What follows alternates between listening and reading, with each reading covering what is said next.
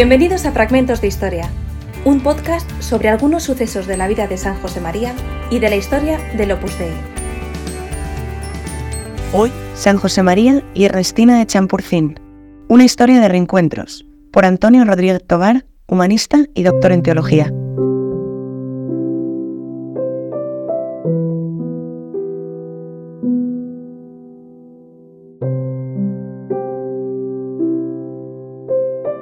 Durante los años que precedieron a la Guerra Civil Española, en Madrid se fue consolidando un ambiente profundamente anticlerical. Entre otros, se publicaba un periódico llamado El Sol, que se distinguía por sus continuos ataques contra la Iglesia Católica y que gozaba de gran difusión, en parte porque desde el punto de vista técnico estaba muy bien realizado y sobre todo porque contaba con la aportación de los grandes pensadores e intelectuales de la época, como por ejemplo el filósofo Ortega y Gasset. San José María se daba cuenta del peligro que podía tener el sol para tantas almas que lo leían y que lo difundían por los ambientes de Madrid. Así que decidió rezar él en primer lugar, pero también pedir oraciones para lograr el cierre del sol.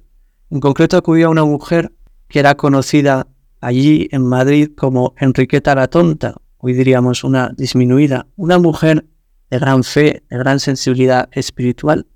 Y el hecho es que a los pocos meses de que Enriqueta acogiera en sus oraciones esta intención, de modo inexplicable,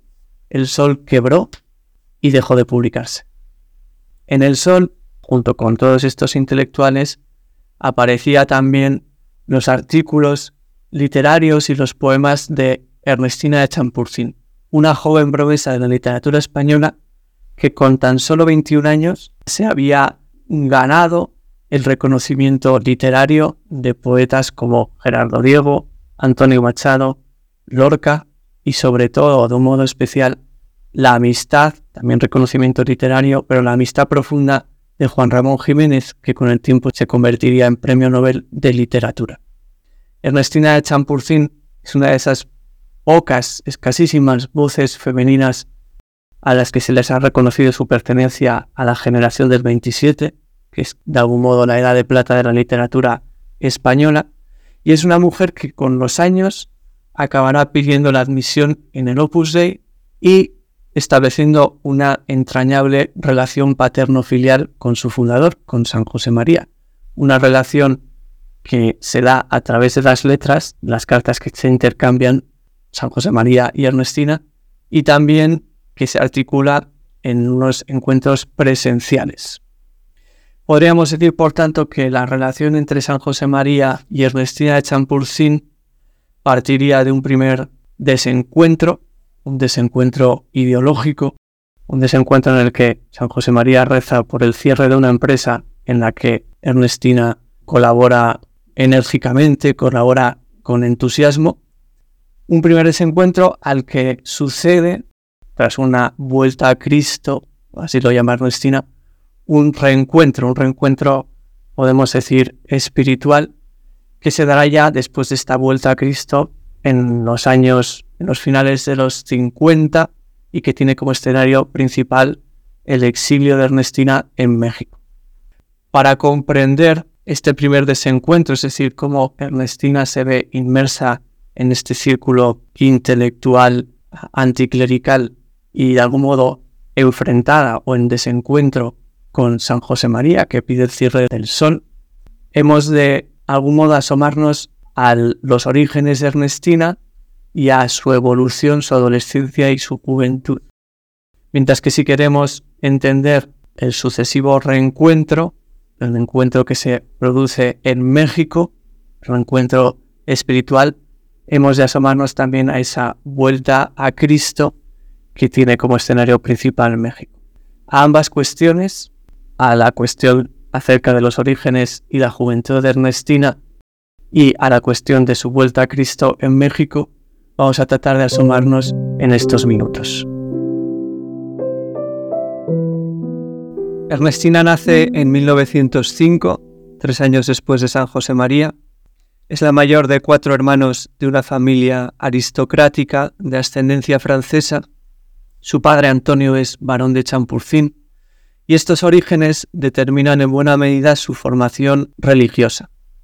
Ernestina de pequeña va al Colegio Sagrado Corazón de Madrid, un colegio femenino, un colegio de monjas de una fundación francesa y un colegio que se caracterizaba por formar a las niñas de la alta sociedad madrileña. Las formaban con una educación muy orientada al matrimonio. Allí, en sus aulas, las niñas recibían las llamadas enseñanzas de adorno, piano, francés,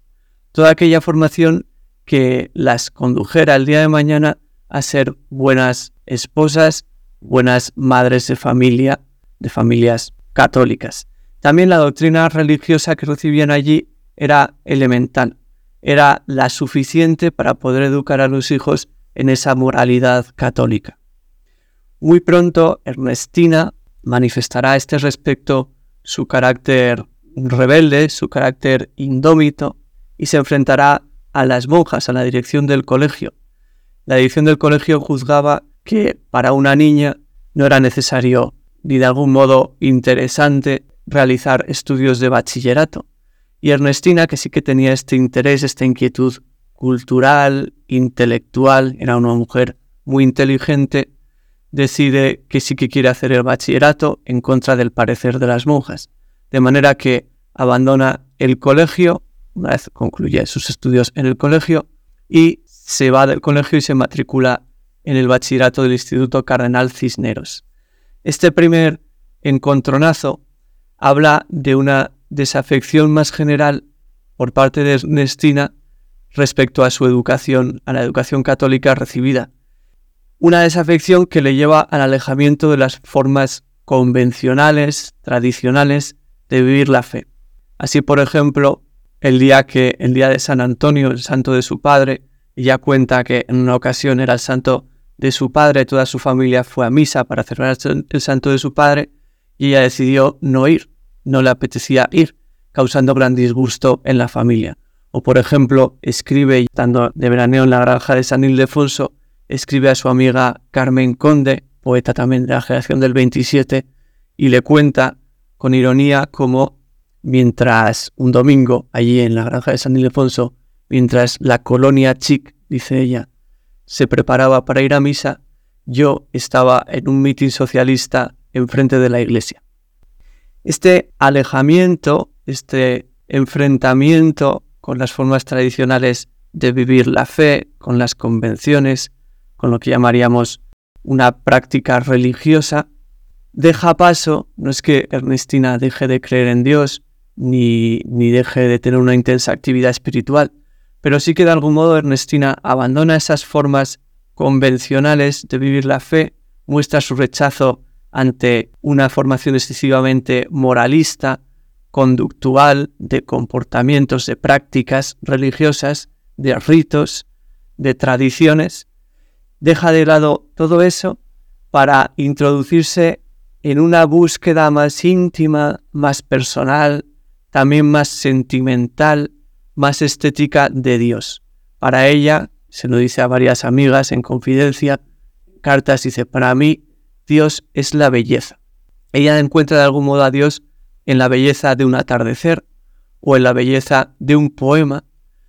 Lo busca en la emoción estética más que en la observación de unos preceptos morales o en unas formas tradicionales de vivir la fe. Y aquí ya se observa también, junto a ese carácter rebelde, el espíritu romanticista de Ernestina, su sensibilidad romántica alimentado por la lectura de los grandes poetas románticos ingleses y sobre todo franceses.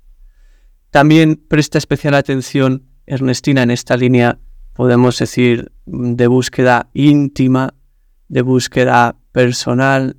de búsqueda profundamente espiritual, presta muchísima atención a la mística y en concreto a San Juan de la Cruz.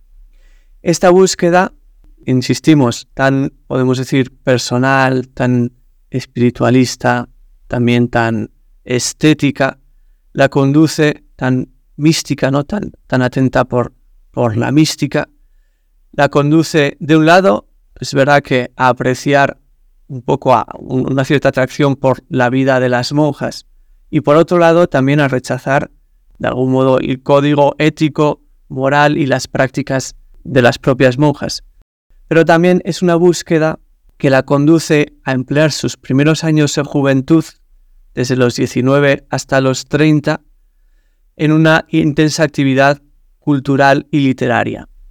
Si para Ernestina Dios es la belleza y Dios, esa belleza puede encontrarse en un poema o en una obra de arte, Ernestina dedicará esos años de juventud a las tertulias literarias, a las exposiciones, a la escritura, a la publicación de sus primeros poemarios.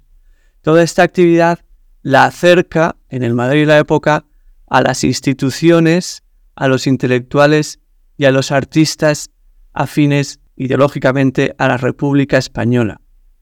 Es importante a este respecto recordar que el padre Ernestina Antonio es amigo personal de Alfonso XIII, que su familia es profundamente monárquica, de manera que empieza ya aquí a originarse un desencuentro profundo entre las convicciones de la familia monárquicas y las amistades de Ernestina. Ella misma también empieza a simpatizar con los ideales republicanos, de manera que la tensión que se vive en el hogar de los Champurcín es cada vez mayor. En este ambiente de república y letras en el cual se encuentra inmersa Ernestina, es especialmente reseñable su colaboración con el Liceum Club Femenino. Es la primera asociación que aparece en España exclusivamente de mujeres, creado a ejemplo de otros que ya existían en las principales capitales europeas, y es un polo cultural, un centro cultural en el que se dan cita a las grandes intelectuales,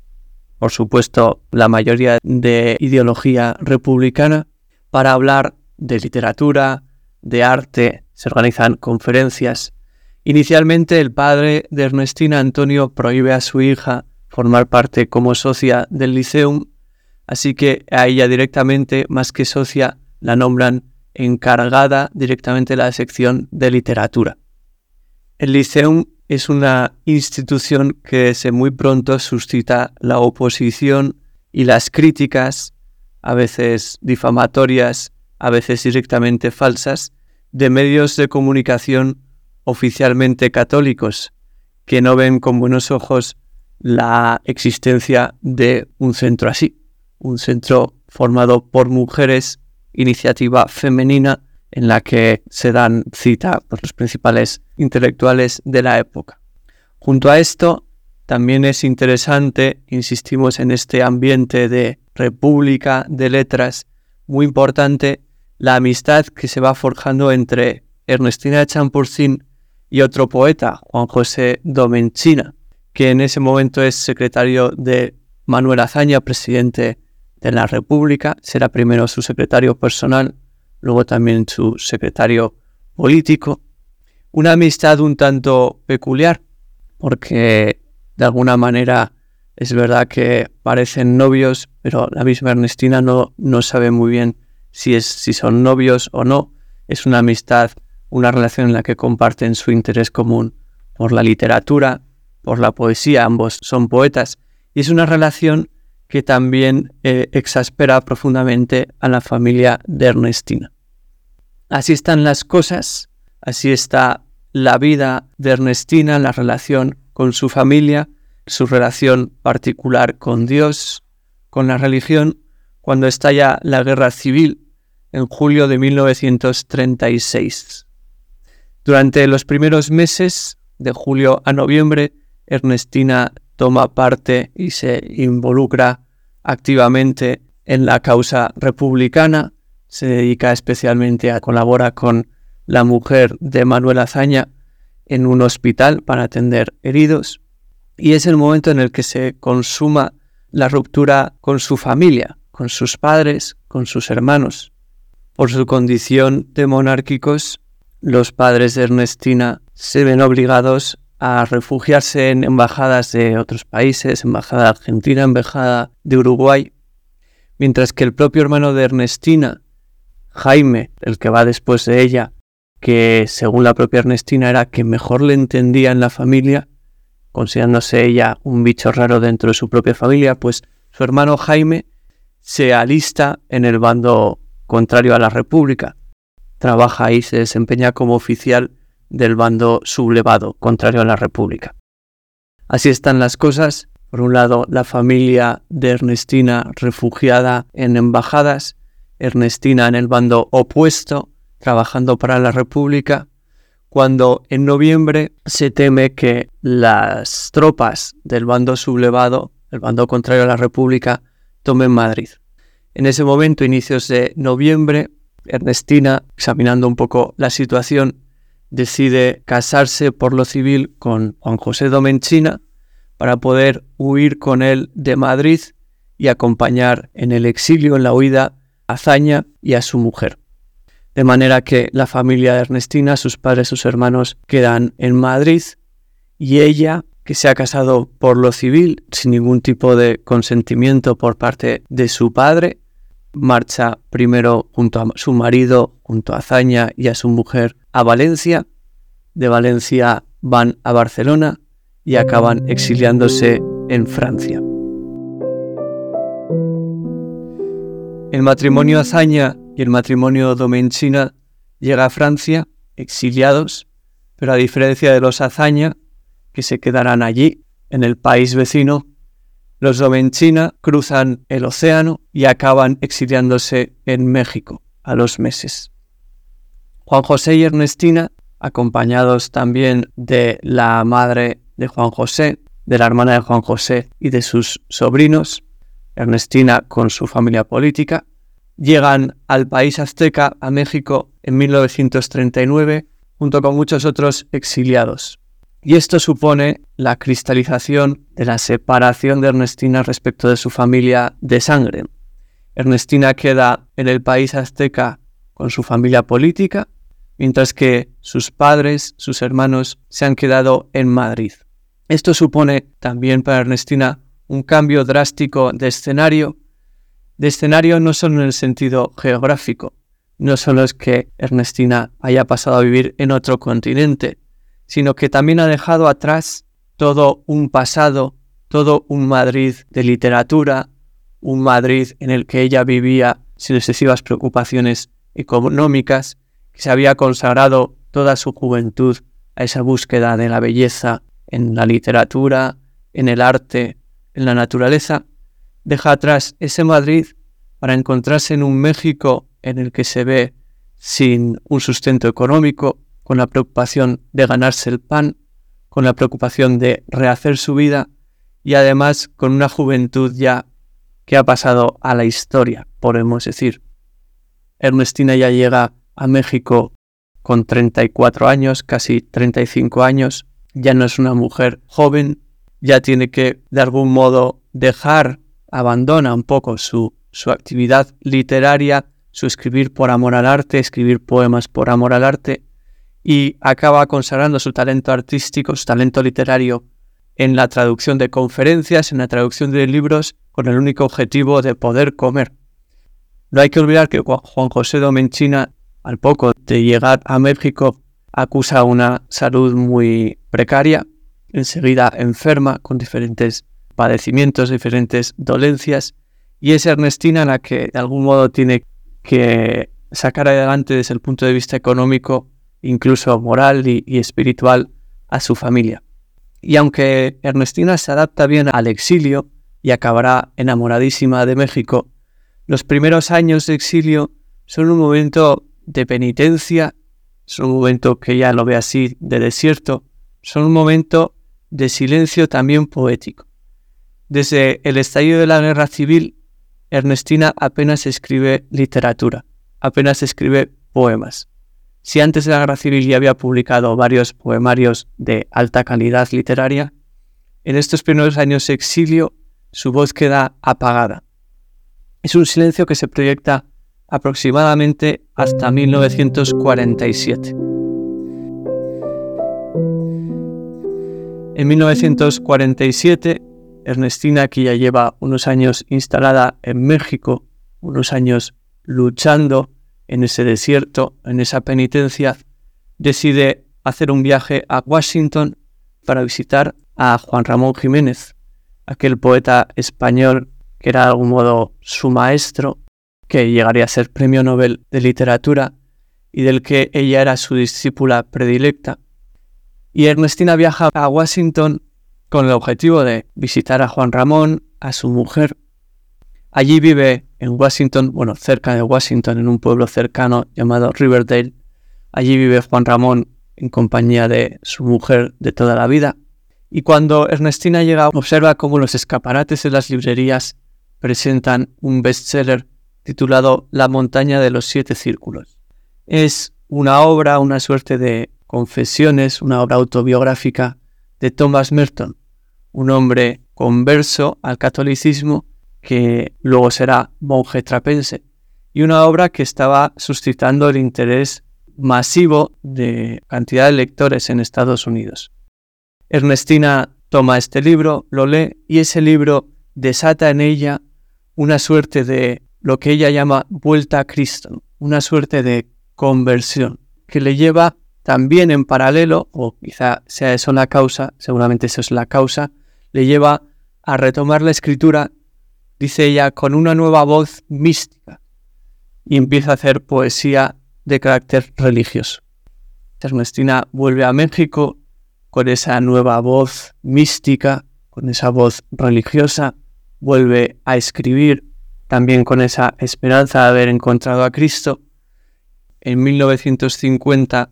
llegan las primeras mujeres de la obra a México, con la Beata Guadalupe Ortiz de Landazuri a la cabeza. Ernestina en México conoce a Guadalupe, también a otras mujeres de la obra que allí se instalan, se instalan en la Ciudad de México, instalan allí su primer centro, Copenhague, y también algún sacerdote de la obra como Ernesto Santillán, con el que colaborará en la parroquia de la Santa Veracruz en una labor social con gente desfavorecida de ese barrio en la Ciudad de México, o también el sacerdote Juan Antonio González Lobato. Ernestina comienza a frecuentar el primer centro de las mujeres en la Ciudad de México, que está en la calle Copenhague, muy cerca de la casa de Ernestina, que en ese momento vivía en la avenida Paseo de la Reforma, a 10-15 minutos andando, y fruto de esa vuelta a Cristo de Ernestina y de su amistad con Guadalupe Ortiz de Landazuri, unos años después, en 1953, Ernestina de Champurcín pide la admisión en la obra. Todavía no conoce a San José María, que por estos momentos, 1950, ya 1953, ya se encuentra instalado en Roma. Aunque Ernestina no conoce personalmente todavía a San José María, ya reza por él, le van llegando noticias de él y le coge un gran cariño, un gran afecto. Pero no es hasta cinco años después de su ingreso en el Opus Dei cuando Ernestina se decide finalmente a tomar la pluma y a dirigirse a San José María con una carta donde de algún modo describe el que ha sido su itinerario espiritual hasta ese momento. Por la belleza de la carta, por su valor también literario y espiritual y por la oportunidad que nos da de asomarnos al itinerario espiritual de Ernestina, merece la pena que la leamos íntegramente. Dice así. México, 12 de marzo de 1959. Padre, aunque llevo ya más de cinco años en casa,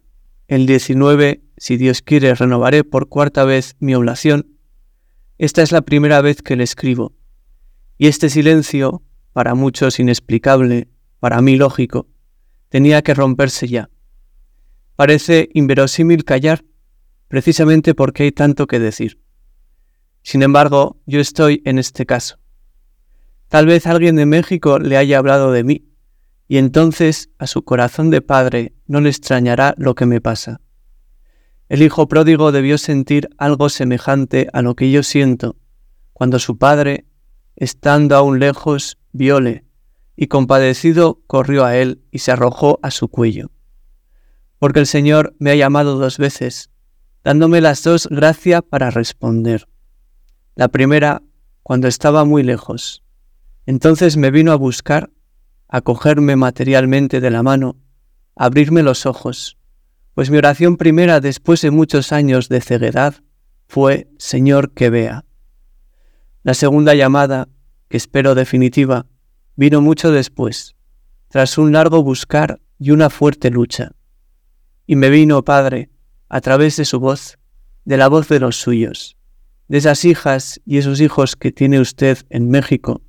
que con tanta fidelidad saben difundir en estas tierras su mensaje de amor y de esperanza. Y gracias a ellos, cuando todo parecía acabarse, mi juventud, mi ilusión de amor absoluto, de valores eternos, he nacido otra vez milagrosamente y he empezado a vivir, ahora de verdad, ese sueño de amor de Dios de mi adolescencia, que creí haber perdido sin remedio por cobardía, egoísmo o falta de orientación. Cuando después de volver a Cristo, aquí en México, tras once años de destierro material y espiritual, buscaba mi verdadero camino a través de una soledad dolorosa, no sabía que la obra de San Gabriel ya estaba ahí, como un refugio abierto por usted a todos los sedientos de agua viva, sea cual fuere su estado. Pero hoy, ya en camino y en vísperas de San José, no puedo seguir callando, Padre, y algo irresistible me impulsa a darle las gracias por ese don de Dios que recibí de su mano, por esta vocación que sin usted, sin la obra de San Gabriel, no hubiera sido posible. El 19, al renovar, voy a recordarle más que nunca, aunque hay pocos momentos de mi nueva vida en que no lo tenga presente,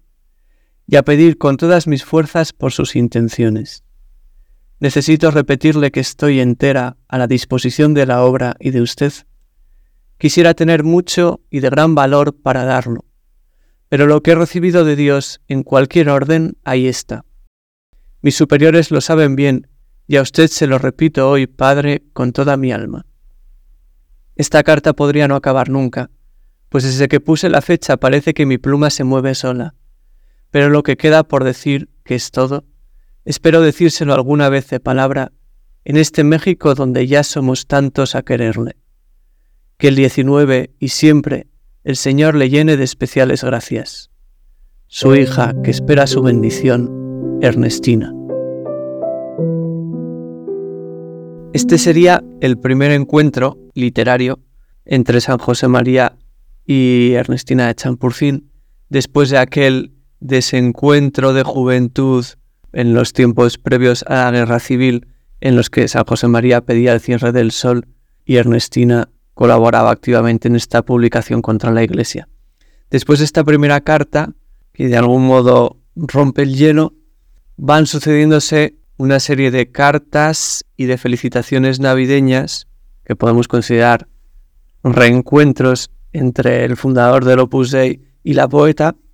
que cruzan de un lado al otro del Atlántico. Principalmente son cartas que se escriben desde México, las escribe Ernestina, o bien que se escriben desde Roma y van a México, escritas por San José María. Y junto a esta correspondencia, estos reencuentros literarios, hay también tres encuentros presenciales, que tienen lugar respectivamente el primero en Roma, el segundo en México y el último en Madrid. San José María y Ernestina se ven por primera vez en Roma en 1962. Ernestina a esas alturas de la vida ya lleva unos años viuda, decide hacer un viaje desde Ciudad de México a España para ver a sus hermanos y de paso aprovecha el viaje para ir a Roma. Allí visita la sede central del Opus Dei y el 7 de enero es recibida por San José María. Y en ese encuentro, que no debía ser muy largo, San José María le animó a escribir, cosa que ella hizo y se puede ver también como ese, ese consejo, esa exhortación de San José María se ve también en algunas de las cartas posteriores en las que Ernestina le dice a San José María que está haciéndole caso. Después de este primer encuentro en Roma, en la sede central del Opus Dei, Pasan ocho años hasta que San José María y Ernestina vuelven a verse, pero esta vez ya en México en 1970. San José María viaja a México ese año para visitar a la Virgen de Guadalupe y también para estar con sus hijos e hijas mexicanos, que ya son bastantes. La labor de, la obra en México se ha desarrollado notablemente y se organizan tertulias entre San José María y diferentes personas de la obra o personas que más o menos están en contacto con las labores de la obra. Una de esas tertulias tiene lugar en un centro de la obra de mujeres que está en la calle Tiers 124 de, Ciudad de México. Y en ese encuentro al que asiste Ernestina, la poeta aprovecha para presentarle a San José María a algunas amigas suyas. Al acabar el encuentro, en una parte, San José María le dice a Ernestina, le confiesa que la poesía de ella, sus poemas, le sirven a él para rezar. El tercer y último encuentro de San José María y Ernestina tiene lugar en Madrid en 1972, en octubre. Ese año Ernestina decide abandonar México, volver de nuevo a España, regresar del exilio después de unas tres décadas en México, se asienta en Madrid y coincide que en octubre de ese mismo año San José María decide viajar a España y visitar el Instituto Tajamar. Lo visita el 28 de octubre de 1972. Allí tiene lugar una tertulia multitudinaria en la que está presente también Ernestina, recién llegada de México, y el santo y la poeta pues intercambian unas fugaces palabras. Es una conversación de menos de tres minutos, pero que causa una profunda impresión en Ernestina, como ella misma reconoce en sucesivas cartas a San José María. Por ejemplo, en la felicitación de Navidad que ese año envía Ernestina al fundador del Opus Dei, alude al recuerdo inolvidable de esas palabras en Tajamar. Y al año siguiente le recuerda aquel inolvidable diálogo que tuvimos cuando su visita a Madrid. Este será el último encuentro presencial de Ernestina y San José María, pero el trato entre ambos continuará a través de las cartas, las felicitaciones de Navidad,